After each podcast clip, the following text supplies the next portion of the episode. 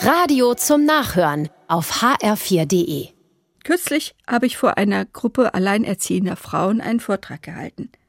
Mein Thema war Ich bin genug. Es ging mir darum zu sagen, nur weil du keinen Partner hast, musst du nicht seine Lücke ausfüllen. Du kannst alles sein für dein Kind, wenn du nur bist, wie du bist. Du musst nicht zwei Personen in einer sein. Das macht nämlich vielen Alleinerziehenden unglaublich viel Stress zu dem, was sie sowieso alles alleine zu tragen haben. Dieses Wissen, ich bin genug, überträgt sich dann auch auf die Kinder, die nicht das Gefühl haben, dass etwas mit ihnen falsch ist. Dann aber hat sich eine Frau zu Wort gemeldet und gesagt, darum geht es gar nicht. Die Belastung ist einfach zu viel für eine Person. Geld verdienen und die Sorge um ein oder mehrere Kinder, das geht nicht zusammen. Gerade wenn die Kinder klein sind, wie soll ich arbeiten und mich gleichzeitig um die Bedürfnisse eines kranken Kindes kümmern?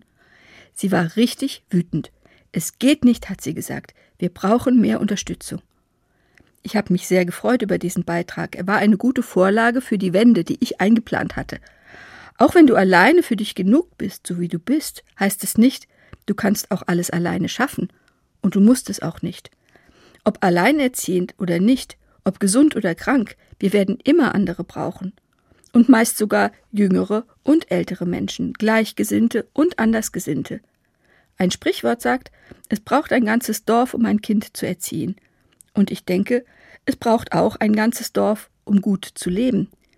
Die alleinerziehenden Frauen haben verstanden, alleine geht es nicht und haben sich deshalb in einem Verband zusammengeschlossen, in dem sie sich gegenseitig unterstützen.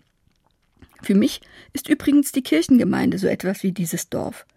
Dahin zieht es mich jeden Sonntag, und ich genieße es dadurch, Menschen ganz unterschiedlichen Alters mit ganz unterschiedlichen Geschichten zu kennen und mich auszutauschen.